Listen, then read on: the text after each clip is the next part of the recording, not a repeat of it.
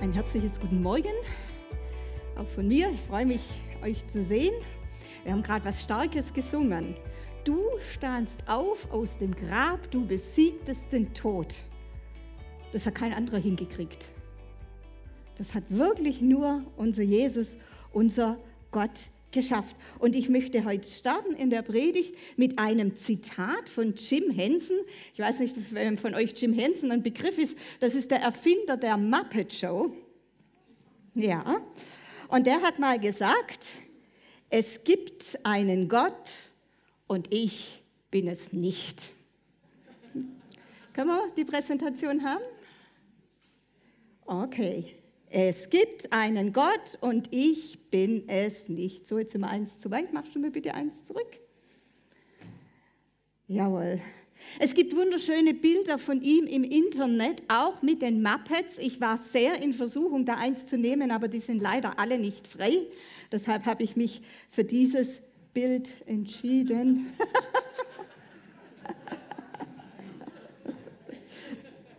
Okay, wir lassen uns nicht durcheinander bringen. Starte einfach nochmal.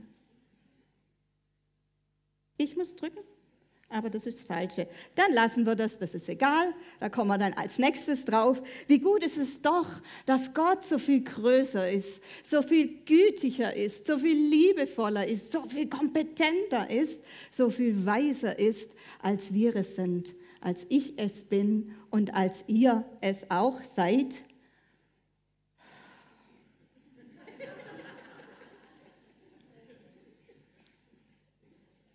Ja, und im Gegensatz zu uns kann nämlich Gott was, wo ich immer wieder dran scheitere. Er hat uns im Blick und er übersieht nichts und er übersieht niemanden. Also mir geht es ja leider immer wieder so, dass wenn ich in Gedanken bin, da draußen im Foyer oder so, und dann geht jemand an mir vorbei und er schaut mich an und ich nehme nicht wahr. Ich laufe dran vorbei. Oder hier im Gottesdienstsaal, ich begrüße diesen und jenen und irgendeiner geht mir durch. Das ist absolut keine böse Absicht, das ist meine Unvollkommenheit. Ich kann es nicht, jeden im Blick zu haben. Und wenn ich das bei euch schon gemacht habe oder auch in Zukunft, bitte seht's mir nach. Es ist nicht böse gemeint. Es ist einfach, ich bin nicht Gott. Da ist er anders, egal was passiert auf dieser Welt, er sieht es und das dürfen wir wissen. Egal wo wir stehen, wie es uns geht, er weiß Bescheid. Du bist ein Gott, der mich sieht. So heißt es in 1. Mose 16, Vers 13. Und so ist ja auch die diesjähr, das ist ja unsere diesjährige Jahreslosung. Und ich weiß sehr wohl, dass man eigentlich im Januar über die Jahreslosung predigt. Aber mich hat dieses Wort so sehr angesprochen und ich empfinde eine so große Relevanz dieses Wortes auch gerade in unserer Zeit, wo wir jetzt gerade stecken, dass ich mir die Freiheit nehme, heute tatsächlich über dieses Wort, über diese Jahreslosung noch einmal zu predigen. Du bist ein Gott, der mich sieht. Und bevor ich das jetzt gleich tue, erlaubt mir noch einen kleinen Exkurs, nämlich zum Thema Jahreslosung. Also mit den Jahreslosungen, da verhält sich es nämlich ein bisschen anders als mit den täglichen Losungen, die ihr vielleicht kennt, die ihr vielleicht habt. Dieses blaue kleine Losungsheftchen. Manche haben es auch als App auf ihrem Smartphone oder auch auf dem PC. Die Jahreslosung, wo es für jeden Tag einen Vers gibt. Diese äh, dieses, dieses äh, Losungen, diese tägliche Losungen, die heißen auch die Losungen und die werden von den Herrenhutern, von der Herrenhuter Brüdergemeine herausgegeben. Und 1731 hat der Zinzendorf damit angefangen, seither gibt sie und diese Losungen werden tatsächlich ausgelost die werden gezogen. Da gibt es einen Pool, da gibt es einen großen Kessel, habe nachgelesen, 1824 alttestamentliche Verse sind da drin und da wird dann für jeden Tag einer gezogen. Deshalb heißt das Los. Und dann gibt es noch einen Mitarbeiter bei den Herrnhuter, der nimmt dann zu diesem alttestamentlichen Vers, sucht er noch einen passenden kleinen Vers aus dem Neuen Testament dazu. Wird das Ganze wird meistens abgerundet noch durch einen Liedvers oder durch ein Gebet. Und das sind dann die Losungen die tatsächlich ausgelost werden. Anders verhält es sich nämlich mit dieser Jahreslosung. Die gibt es auch erst seit 1930 und die wird eben nicht gezogen, sondern die wird ganz bewusst ausgewählt. Auch nicht von den Herrnhutern, sondern da gibt es eine ökumenische Arbeitsgemeinschaft fürs Bibellesen, die für die Jahreslosungen zuständig ist. Und die wählen dann einen Vers aus, und zwar schon drei Jahre im Vorfeld. Da darf jeder, der zu dieser Arbeitsgemeinschaft gehört, darf einen Vorschlag einbringen und das wird dann diskutiert und darüber wird dann gebetet und dann wird aus diesen Vorschlägen einer genommen. Drei Jahre im Vorfeld. Die Jahreslosung für dieses Jahr wurde also 2019 ausgewählt. Das war in der Zeit vor Corona. Das war in der Zeit vor Ukraine-Krieg. Da hatten wir keine Lieferengpässe, keine Energiekrise. Ja, Klima, das war schon ein Thema, aber auch noch nicht in dieser Intensität wie heute.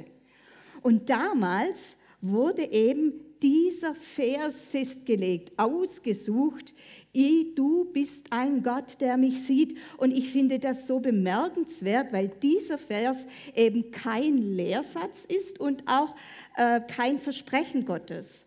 Also da ist es nicht wie 2021, da wurde uns gesagt, seid barmherzig, wie euer Vater im Himmel barmherzig ist. 2019, suche Frieden und jage ihm nach. Das sind so Aufforderungen, macht das. So verhalten sich Gottes Kinder. Oder es gibt auch ganz oft so Versprechungen. Letztes Jahr, da hieß es, wer zu mir kommt, den werde ich nicht abweisen. Ein Versprechen Gottes. Oder 2018, ich will dem Durstigen geben von der Quelle des lebendigen Wassers umsonst. Ein Versprechen Gottes an uns. Oder 2017, ich schenke euch ein neues Herz, lege einen neuen Geist in euch.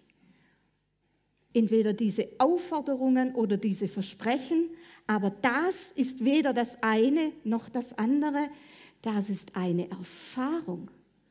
Das ist eine Gotteserfahrung, die da jemand gemacht hat. Du bist ein Gott, der mich sieht. Und ich empfinde so sehr, dass diese Jahreslosung uns dazu ermutigen soll und uns Hoffnung geben soll.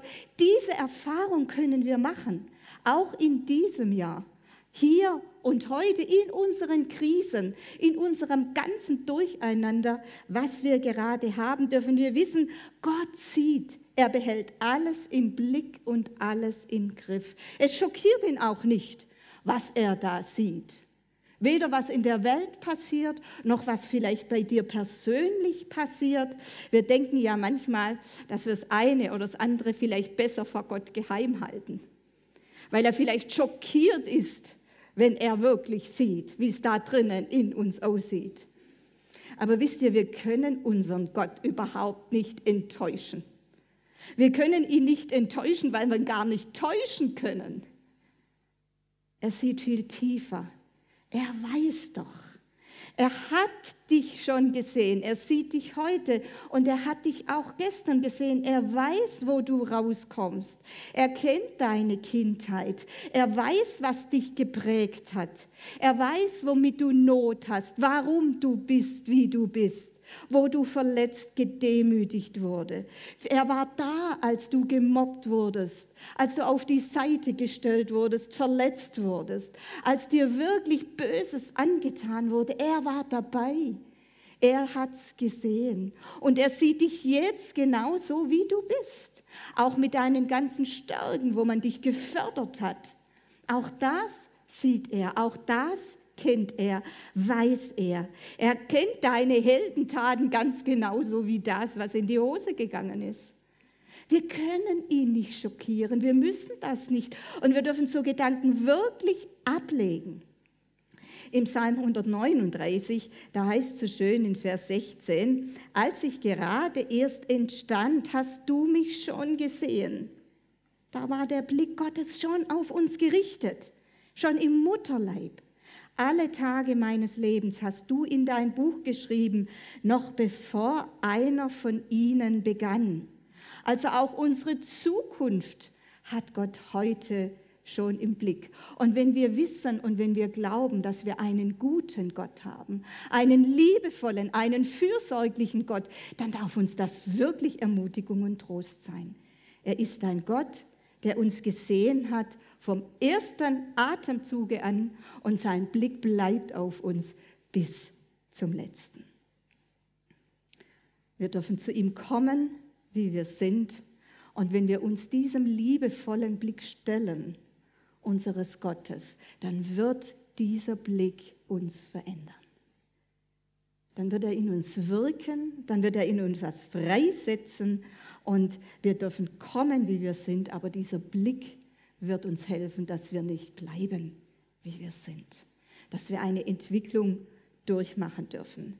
Alle Lasten, Fehler, Defizite, Nöte dürfen wir diesem Blick unterstellen.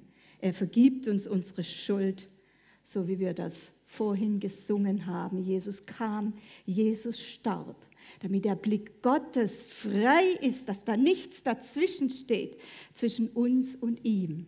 Und dass wir in diesem und unter diesem Blick leben dürfen, Freiheit, Frieden, Freude, Heil, Wiederherstellung erfahren. Und jetzt lesen wir die Geschichte von Hagar, die genau das erlebt hat.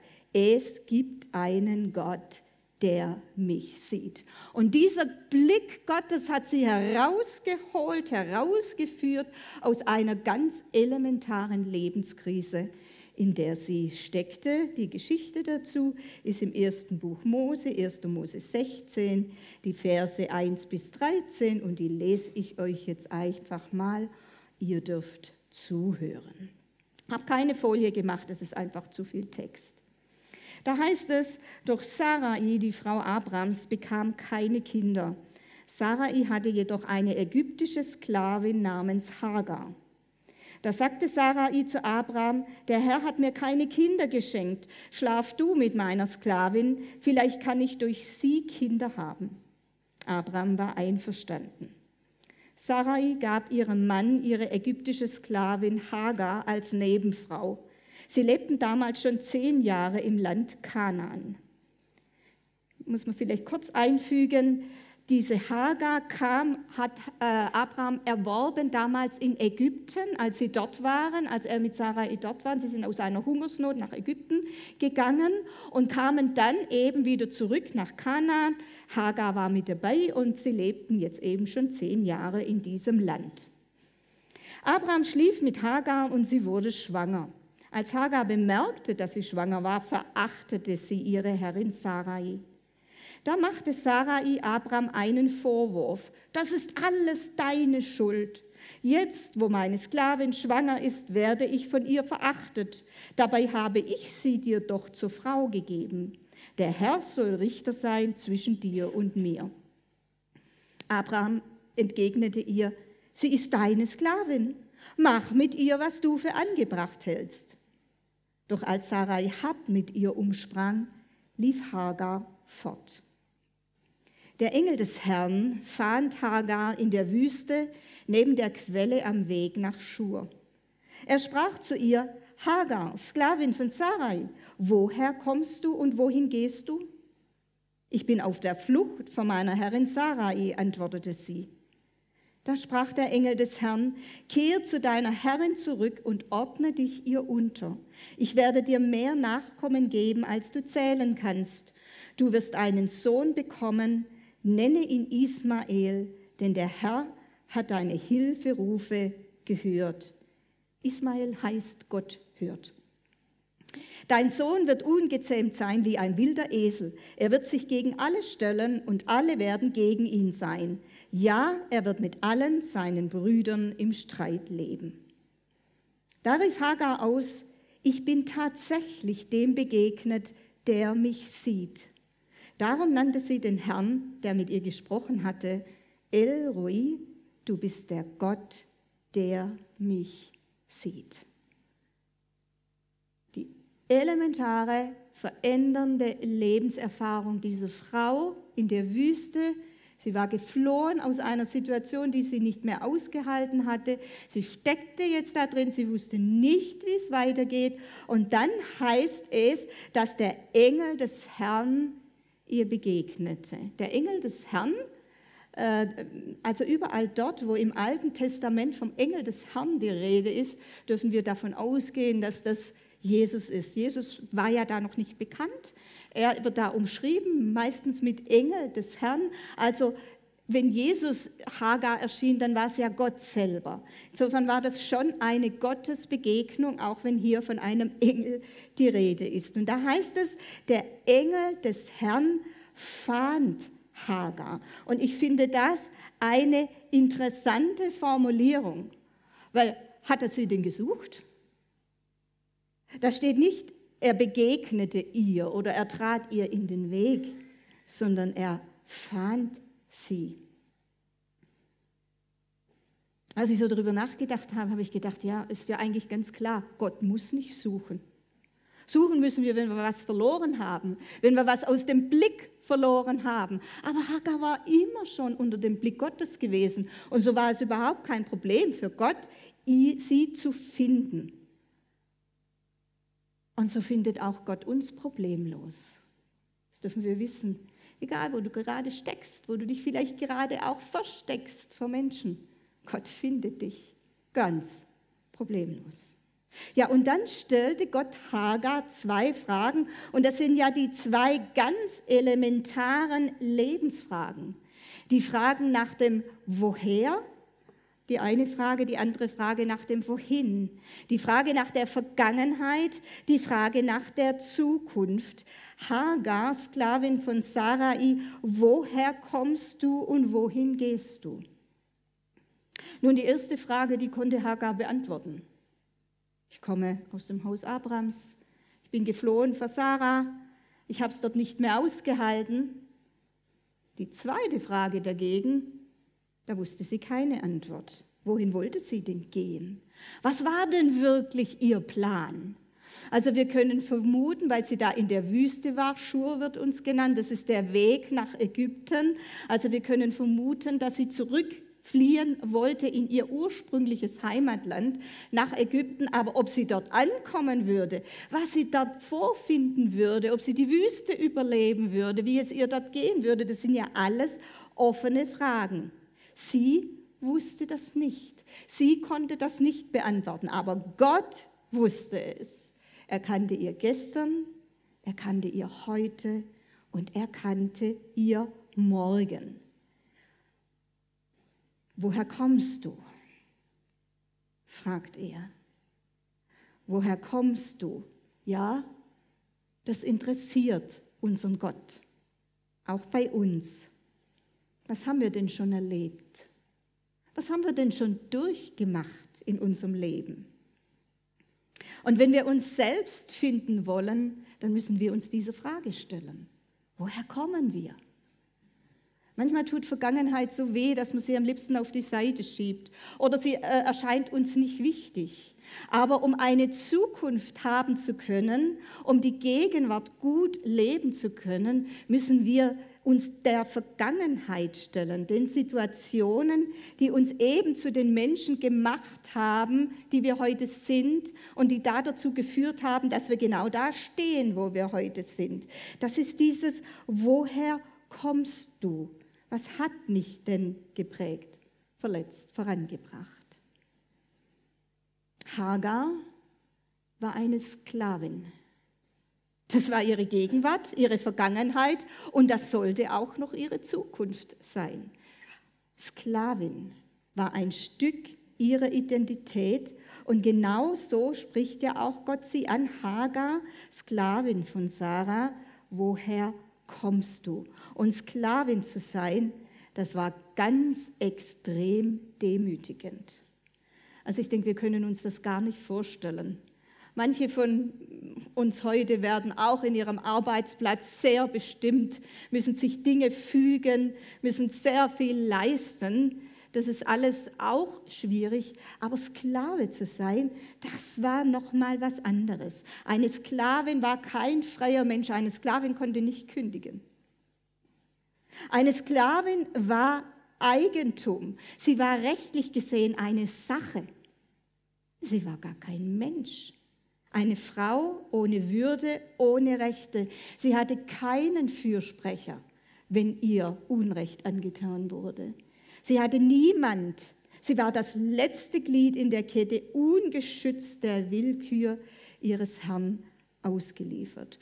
Als Sarai sich bei Abraham wegen dem Verhalten von Hagar beschwerte, da sagte Abraham mit einem Achselzucken, sie ist deine Sklavin, mach mit ihr, was du für angebracht hältst. Wow, habe ich gedacht. Was muss das mit dieser Frau gemacht haben? Mit ihrem Selbstwert. Sie war ein geliebtes Gotteskind, auch wenn sie Sklavin war. Aber wie muss sie sich gefühlt haben. In Artikel 1 unseres Grundgesetzes steht, die Würde des Menschen ist unantastbar. Sie zu achten und zu schützen ist Verpflichtung aller staatlichen Gewalt. Wow, was haben wir für ein Grundgesetz? Das sind christliche Werte, die da drin stecken. Die Würde des Menschen ist unantastbar. Aber das galt nicht für Hagar. Und ich habe mich schon gefragt, wie es dieser Frau wohl ging als sie so einfach ins Bett von Abraham geschickt wurde, von diesem alten Mann. Sollte ihm ein Kind gebären. Das war der Grund. Da waren keine Gefühle im Spiel. Sie sollte einen Stammhalter gebären. Das war ihre Aufgabe. Und das sollte dann noch nicht einmal ihr Kind sein. Was für eine Demütigung. Das war Hagars Leben, das war ihr Schicksal. Daher kam sie. Hagar heißt übrigens übersetzt die Fremde. Ja, sie war eine Fremde im Land Kanaan. Sie kam ja aus Ägypten. Wir wissen nicht, ob sie dort schon als Sklavin geboren wurde oder ob sie aus irgendwelchen Lebensumständen Sklavin wurde. Abraham hat sie auf jeden Fall erworben, hat sie für seine Sarai gekauft und es war damals gang und gäbe, das war völlig in Ordnung nach den damaligen Wertvorstellungen. Und ich habe mir so gedacht, Fremde, wenn ich auch so unsere Flüchtlinge anschaue, egal woher sie kommen, wenn sie bei uns sind und Fremde sind, dann ist doch auch so ein bisschen das, worunter viele leiden, einfach auch Einsamkeit. Einsamkeit, verlassen sein, Sie haben das verlassen, wo eigentlich ihre Heimat war. Sie sind jetzt hier bei uns. Das hat Sarai auch erlebt. Einsamkeit, Verlassenheit. Und man muss vielleicht auch gar kein Flüchtling sein, um sich einsam und verlassen zu fühlen. Vielleicht wurdest ja auch du in deiner Vergangenheit im Stich gelassen von Menschen, die eigentlich hätten für dich da sein sollen. Vielleicht ist ja auch an dir ja Unrecht getan worden. Gedemütigt, übergangen, verletzt, gemobbt, missbraucht. Bin immer wieder schockiert, wie oft es vorkommt. Was sind das für Vergangenheiten, die Gott da sieht? Es gibt furchtbare Dinge, die Menschen anderen Menschen antun. Und es passiert. Es passiert hier in unserer Mitte. Und da fragt man sich schon, und wo ist da unser Gott? Ja, er sieht. Er sieht. Und warum er nicht immer sofort eingreift, Leute, ich habe keine Antwort darauf. Muss ich einfach sagen. Ich weiß es nicht. Aber was ich weiß, ist, dass es ihm nicht egal ist, was er da sieht. Unser Gott hat kein steinernes Herz.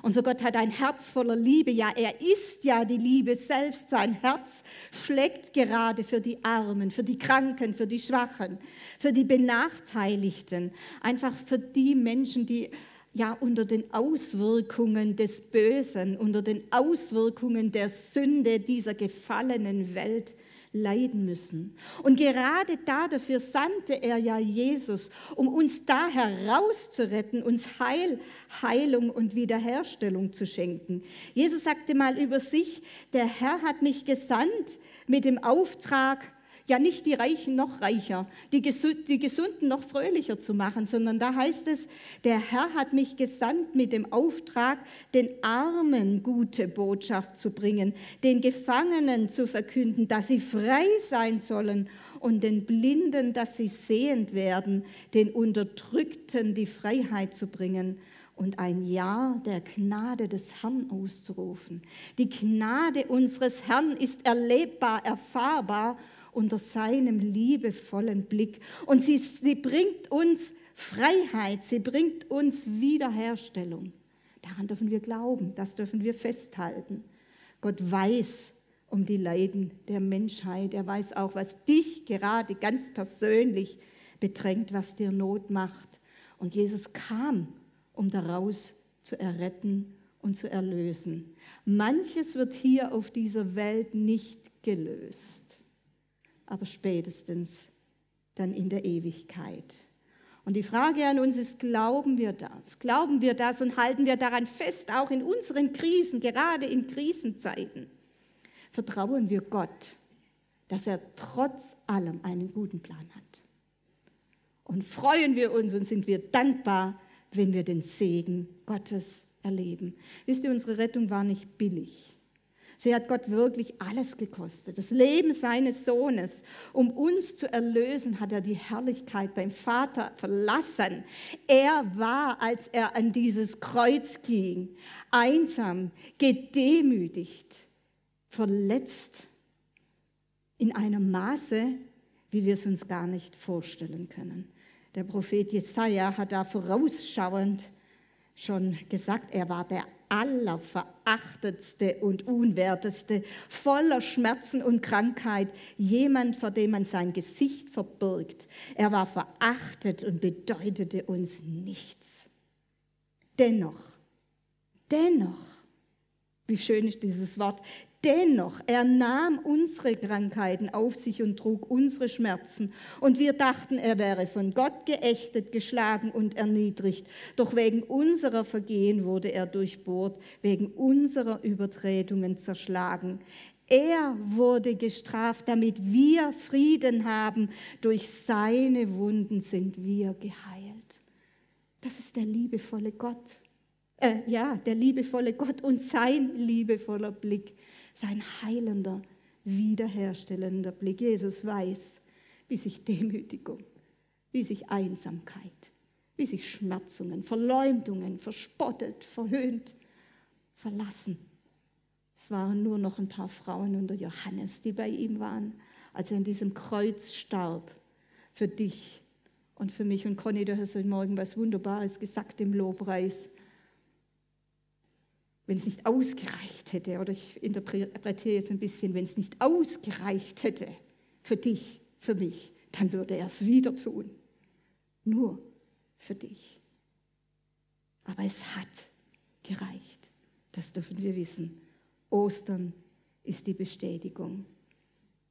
Gott sieht unsere Scham, unsere inneren und äußeren Schmerzen, unsere ganze Not. Dafür kam er. Aber in erster Linie kam er, um uns aus der Knechtschaft der Sünde zu befreien, um unsere ganze Schuld auf sich zu nehmen. Und das ist ja die andere Seite. Wir sind ja nicht nur Opfer, mal ehrlich. Jeder von uns ist nur, nicht nur Opfer. Wir sind auch Täter. Und auch das sieht Gott, wenn er uns anblickt. Er sieht unsere Schuld. Und das sieht er auch, oder das hat er auch bei Hagar gesehen als er sie in ihrer Krise fand. Ich meine, das Verhalten von Hagar war ja schon irgendwo verständlich. Wir haben es in Vers 4 gelesen. Als Hagar bemerkte, dass sie schwanger war, verachtete sie ihre Herrin Sarai. Man kann das verstehen, wenn man immer nur geditscht wurde, immer nur unterdrückt wurde, immer noch eins obendrauf und man hat endlich mal die Möglichkeit, auch wert zu sein und auch auszuteilen, dass man das dann auch wahrnimmt. Ich kann es verstehen. Aber es ist trotzdem nicht richtig. Es war trotzdem Schuld und es machte sie zu einer Täterin. Und wahrscheinlich wäre sie ja gar nicht in diese existenzbedrohende Lage gekommen, wenn sie sich anders gegenüber äh, Sarai verhalten hätte. Und jetzt kommt das Interessante bei dieser Frage, wohin gehst du? Wohin gehst du? Da war das Erste, was Gott machte, war, dass er Hagar zurückschickte an den Ort ihrer Demütigung, ihrer Einsamkeit, aber auch ihrer Schuld. Hagar musste zurück an den Platz, an den sie gehörte. Da sprach der Engel des Herrn, kehr zu deiner Herrin zurück und ordne dich ihr unter. Geh zurück an diesen Ort, stell dich deiner Schuld. Das gehört auch dazu. Da schickt Gott uns immer wieder hin und sagt, bring Dinge in Ordnung. Stell dich dem. Sie musste zurück und ihr Platz war tatsächlich Sklavin zu sein. Da hat Gott sie nicht herausgeholt. Aber was er getan hat, und das tut er auch bei uns, er ging mit ihr. Sie musste nicht allein wieder zurück. Und sie musste auch nicht unverändert zurück. Gott äh, gab ihr Hoffnung und Zukunft. Hoffnung und Zukunft. Er sagte, ich werde dir mehr Nachkommen geben, als du zählen kannst. Du wirst einen Sohn bekommen, nenne ihn Ismael, denn der Herr hat deine Hilferufe gehört. Gott hört, Gott sieht, er nimmt uns in Verantwortung, aber er geht mit und er gibt uns immer da, wo wir sind, auch Hoffnung und Zukunft. Einen Sohn sollte sie bekommen, Ismael. Ein Sohn war damals wirklich das Versprechen, es geht weiter. Es hört nicht auf, es geht weiter. Ein Sohn, ein Kind war ein großer Segen. Du bist ein Gott, der mich sieht. Das hat Hagar wirklich erlebt. Das durfte sie erfahren. Und diese Erfahrung möchte sie uns weitergeben. Diese Erfahrung soll uns tragen, auch durch dieses Jahr, durch dieses Jahr 2023. Ein Gott, der mich sieht, der mich in Verantwortung behält, aber der meine Situation sieht und der sie zu etwas Gutem mit Hoffnung und Zukunft machen möchte. Und noch einen Gedanken zum Schluss, äh, der auch mir immer wieder hilft, wenn ich in diese Welt schaue und denke, nee, wie kann das sein? Wie können Menschen Menschen sowas antun? Ja, Gott sieht auch das. Gott sieht nicht nur die Opfer, Gott sieht auch die Täter, Gott sieht auch das Böse und die Bösen. Und da gibt es eine ganz tolle Geschichte, die ich ganz kurz noch erzählen möchte aus dem Alten Testament. Es gab König Sanherib von Assyrien, der drohte König Hiskia, dass er seine Hauptstadt, dass er Jerusalem zerstören wird. Und er hat sehr aufgetrumpft. Er hat gesagt, ich komme, ich mache euch alle platt und glaubt nur nicht, dass euer Gott euch da helfen könnte, dass ihr euch selber oder dass Gott euch helfen könnte. Er hat dann Völker aufgezählt, die er alle schon niedergemacht hat, die er alle unterworfen hat und hat gesagt, erspart ihr das doch besser. Gib klein bei, gib auf. Ja, lass mich Jerusalem besiedeln. Hiskia nahm die Drohung sehr ernst, aber er ließ sich nicht einschüchtern. Er ließ zum Propheten Jesaja schicken, ihm diese Drohung überbringen und fragen, was er denn machen soll. Und da kam eine erstaunliche Antwort. Wir lesen es in 2. Könige 19. Da sagt Gott durch den Propheten Jesaja, so spricht der Herr, der König Israels: Ich habe gehört, was du wegen Sanherib gebetet hast höre nun, was ich zum König von Assyrien sage. Und jetzt kommt im Prinzip Psalm 139, aber auf das Böse gemünzt, auf den Bösen. Er sagt zu Sanherib, der sich gegen Gott und Gottes Volk stellt, ich kenne dich ganz genau. Ich weiß, wo du sitzt oder stehst. Ich sehe, wann du kommst und wann du gehst. Ich weiß auch, wie du gegen mich wütest. Dein Prahlen habe ich gehört. Weil du so gegen mich tobst, will ich dir einen Ring durch die Nase ziehen und meinen Zaum ins Maul legen. Harte Worte. Dann treibe ich dich den Weg wieder zurück, den du gekommen bist. Gott hat viel zugelassen. Dieser Sanherib durfte echt viel zerstören gegen Gottes Willen, gegen seinen Plan. Aber da war Schluss. Gott hat es genau gesehen. Ihm ist nichts entgangen. Und so dürfen wir wissen, auch wenn es in unserer Welt so aussieht, wie manchmal das Böse über das Gute triumphiert, irgendwann ist Schluss. Irgendwann sagt Gott auch da, ich will dir einen Ring durch die Nase ziehen und meinen Zaum ins Maul legen. Ich treibe dich wieder zurück. Es geht bis zu einem gewissen Maß und jeder Mensch muss sich verantworten vor seinem Gott. Und das werden auch die Politiker tun müssen, egal aus welchem Land, egal aus welcher Partei. Das werden auch andere Menschen, auch wir werden das tun müssen, uns verantworten ja, gegenüber Gott mit dem, was wir getan haben. Sanherib durfte einiges an Zerstörung anrichten, aber da war Schluss. Und wir dürfen wissen, egal wie es in unserer Welt tobt und drunter und drüber geht, unser Gott sieht, unser Gott hat es im Griff, unsere Hilfe kommt vom Herrn, der Himmel und Erde gemacht hat. Er ist ein Gott, der sich zu uns stellt. Und wenn wir Ja zu ihm sagen, dann kommen wir hinein in diesen Segensfluss, den er vorbereitet hat, in diese Hoffnung, in diese Zukunft. Paul Gerhardt hat dieses wunderbare Lied gedichtet, wo es heißt, der Wolken, Luft und Winden gibt Wege, Lauf und Bahn, der wird auch Wege finden, da dein Fuß gehen kann.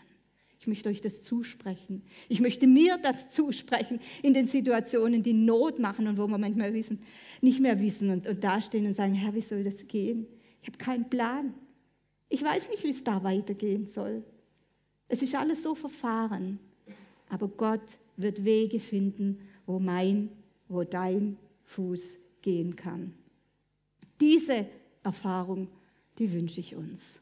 Diesen liebevollen Blick Gottes. Kurt Tucholsky, der sagte einmal, Erfahrungen vererben sich nicht, jeder muss sie allein machen. Und die Jahreslosung sagt uns, mach die Erfahrung. Es gibt einen Gott, der dich sieht. Mach diese Erfahrung. Nimm sie als einen kostbaren Schatz. Nimm Gott mit hinein in die Situationen, die dir Not machen. Und er wird es gut machen, weil er ist absolut für uns für dich, für mich.